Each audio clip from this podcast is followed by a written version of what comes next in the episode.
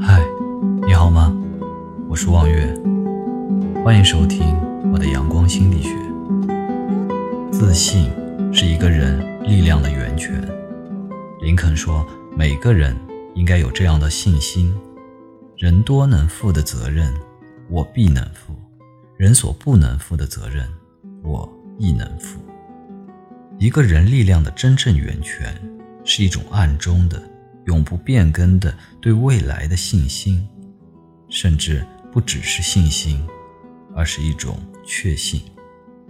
找到自信的支点，撑起自信的支柱。如果你确信你是正确的，那么就坚持它，因为最终能为你证明的肯定是事实，而非权威、官员或者学者之类的。唐代文学家韩愈。在初次应试时，曾是名落孙山，但他毫不气馁，坚信自己的文章水平和自己的能力。在后来的应试中，面对相同的考题，他把上次写的文章一字不改地再写了一次，竟金榜题名。周朝的姜尚在江边直钩垂钓，数十年痴心不改，信心十足，终被周文王所重用。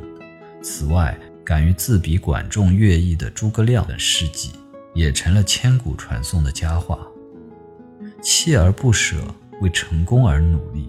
大音乐家瓦格纳对自己的作品很有信心，终于征服了世人。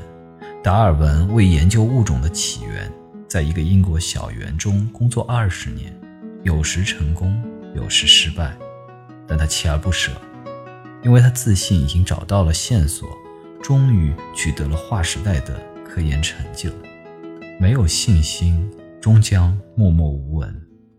幼时父母双亡的诗人季慈，一生贫困，备受文艺批评家的抨击，恋爱失败，身染痨病，二十六岁就去世了。